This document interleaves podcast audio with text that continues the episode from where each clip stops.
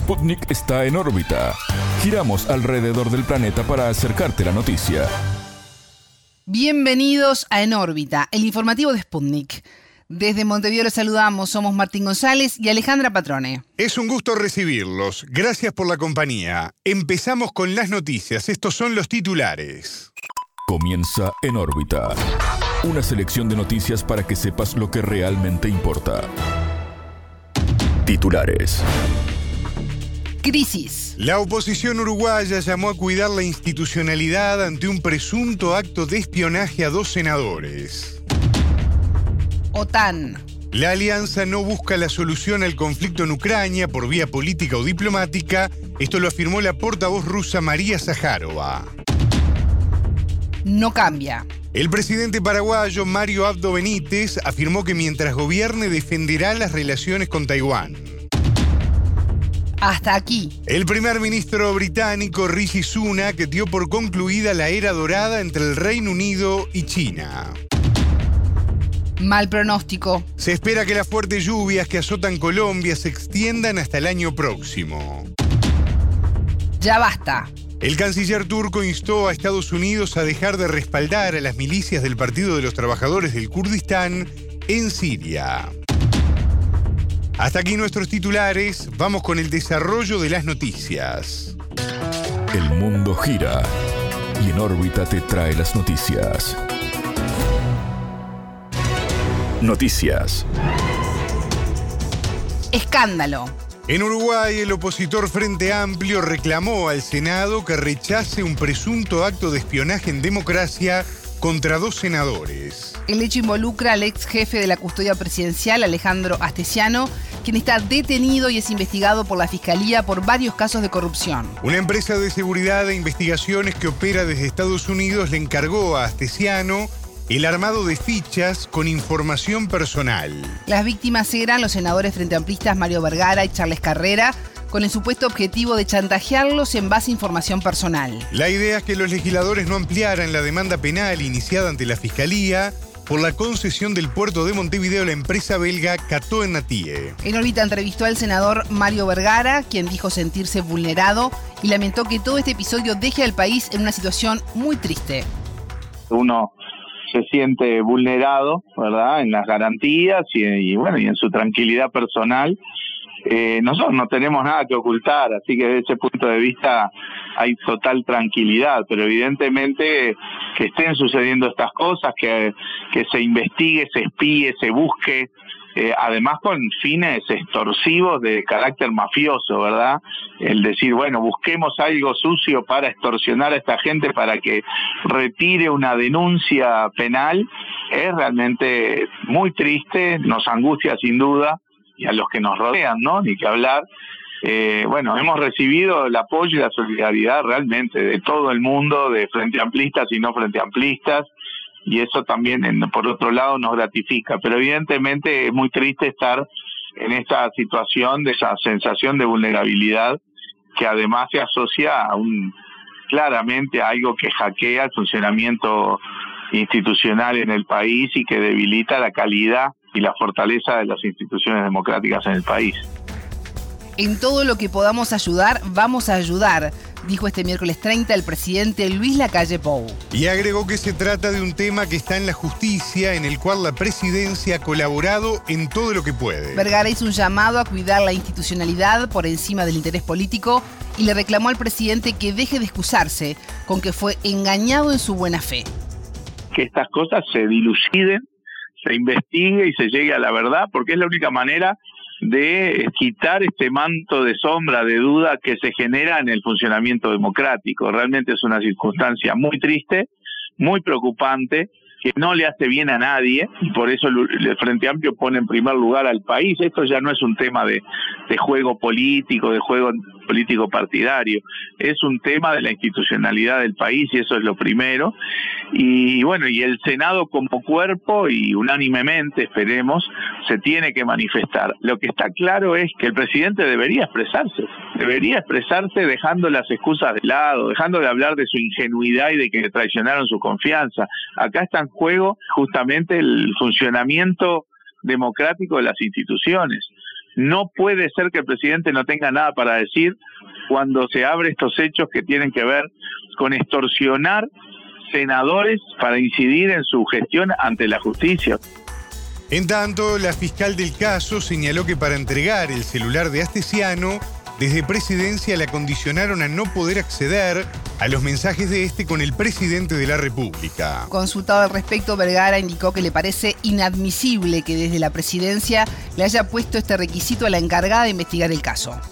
Es inadmisible que presidencia, al darle el celular de Astesiano a la fiscalía, le haya puesto como condición, como requisito, entre comillas, que no se consideraran los mensajes entre Astesiano y el presidente tanto que el presidente hablaba de no tener coronita cuando hablaba de los fueros y todo lo demás, bueno, él mismo se pone una coronita cuando se da el teléfono de Astesiano a cambio del hecho de que no se consideren sus mensajes con Astesiano. O sea, realmente es insólito, parece que alguien piensa que está por encima de la justicia en el Uruguay, lo cual es inadmisible por completo.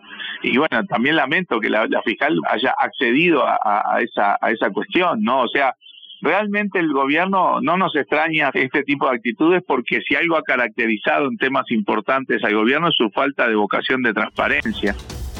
Escuchábamos al senador del Frente Amplio de Uruguay, Mario Vergara.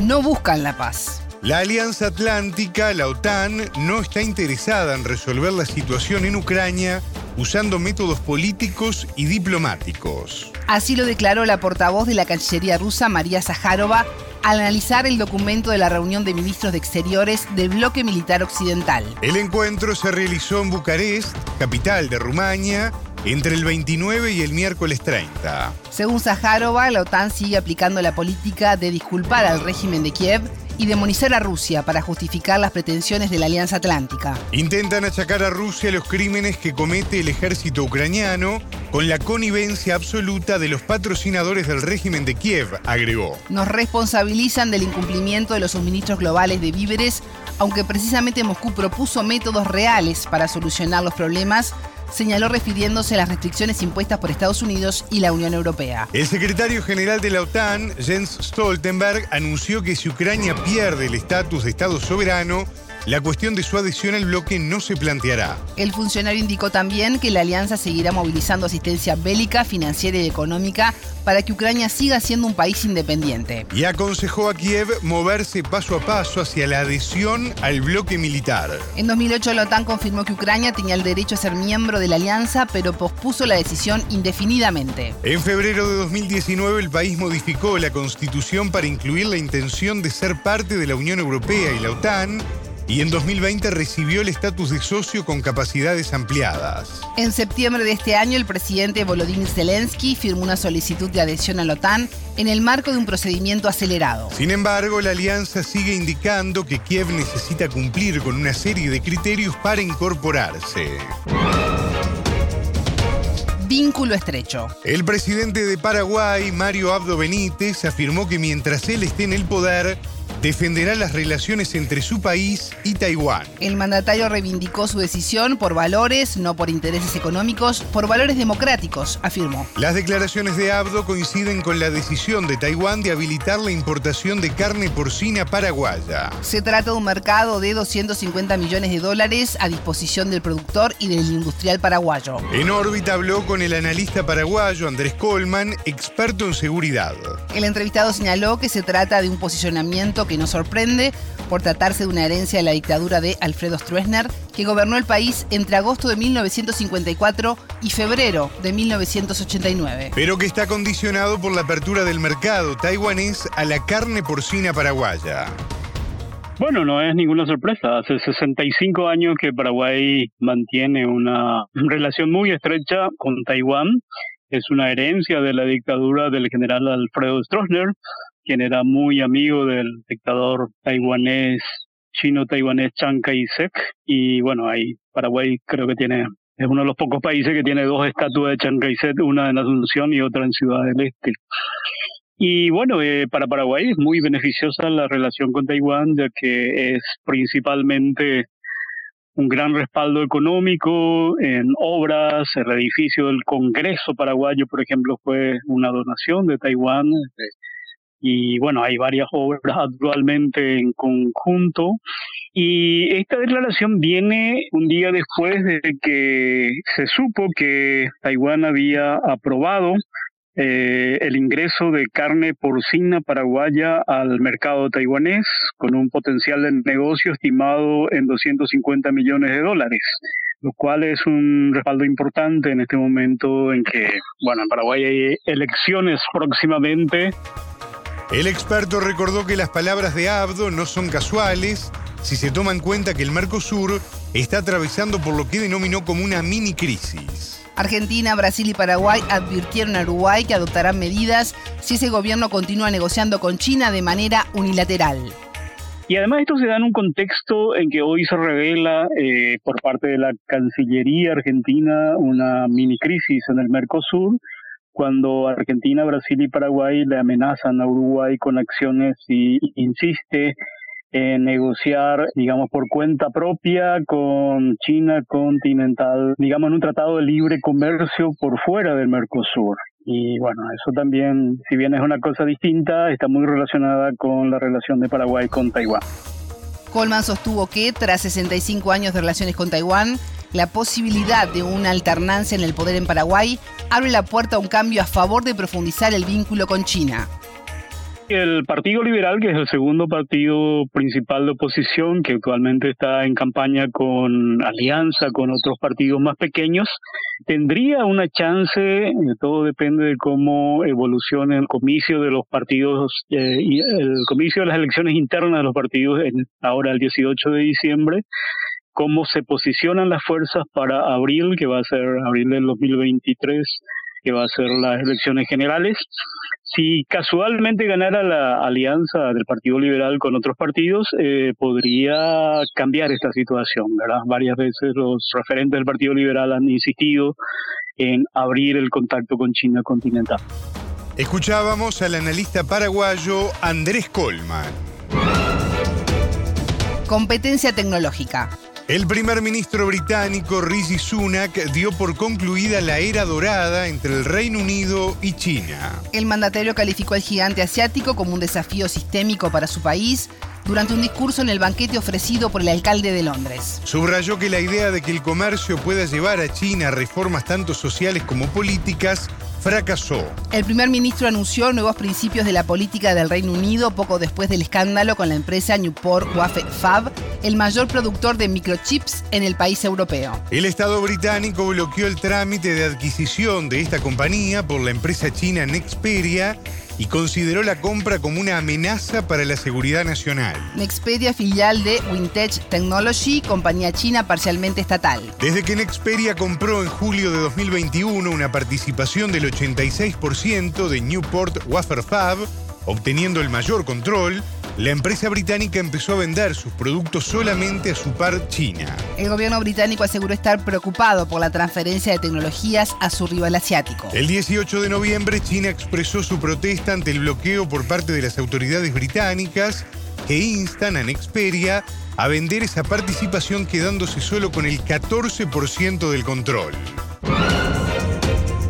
Preocupación. Las fuertes lluvias que azotan Colombia se extenderán hasta el próximo año, según el Instituto de Hidrología, Meteorología y Estudios Ambientales. La situación podría estar muy complicada si llega la temporada de lluvias a marzo porque se prolongaría hasta junio e incluso julio, afirmó Javier Pava, director de la Unidad Nacional para la Gestión de Riesgos de Desastres. El país atraviesa una de las temporadas de lluvias más intensas de los últimos 40 años bajo el influjo del fenómeno de la niña. Según datos oficiales, hasta el momento se registran 61 personas desaparecidas y 268 muertas. Además, hay 281 heridos y 765 municipios afectados a lo largo del territorio nacional. Uno de ellos es La Calera, 24 kilómetros de la capital Bogotá, por donde pasa una ruta que tuvo que cerrarse ante posibles derrumbes provocados por el agua. El 12 de noviembre esa carretera se llenó de lodo y escombros con restos de viviendas arrasadas por la presión de una avalancha que dejó tres personas muertas. Danilo Perdigón, habitante de la zona y líder comunal, se refirió a la falta de desagües. habían aproximadamente cinco alcantarillas. En este momento contamos con tres, entonces se quitaron dos. Ese flujo de agua que obviamente hubiese salido para otros sectores, pues generó de que las otras se colapsaran, ¿sí? Obviamente pues por la cantidad de agua. Este martes 29, Perdigón solicitó a la Agencia Nacional de Infraestructura que revisara la situación de las alcantarillas. Ellos me dicen que van a generar unas PQRs para poder venir a mirar esos sitios puntualmente y ver por qué se tomó la decisión de sellar alcantarillas, bajo qué criterios. Pero pues usted y yo sabemos que eso pues eso es demoradito. Más estamos llegando a la época de diciembre donde pues las cosas no van a fluir tan rápido y eso en realidad me preocupa mucho porque pues nosotros necesitamos una, una solución más bien rápida, ¿no? Hablando de la POB, por parte de la administración o de la alcaldía, pues eh, yo no he tenido ninguna observación o ninguna sugerencia para poder tener en cuenta en estos días que va a seguir lloviendo. El líder comentó la respuesta de las autoridades sobre la infraestructura dañada por parte, digamos, de la, de la Oficina de Obras Públicas, pues ellos me manifestaron que la idea es recuperar la vía, hay que hacer unos gaviones, de hecho ya se habían construido unos, pero pues no habían quedado como ahí, hay que hacer más, sí, pero pues hermano, en realidad en este momento lo que se está haciendo es sacar material y ya veremos cómo lo piensan ellos direccionar. Subimos una visita por parte de la Oficina de Gestión del Riesgo de la Gobernación, donde ellos evidenciaron todos los inconvenientes que hay, porque pues no solamente el tema de las vías, sino también tenemos derrumbes dentro de predios privados que afectaron algunas casas. Escuchábamos a Danilo Perdigón, líder comunal del municipio La Calera, afectado por las fuertes lluvias en Colombia.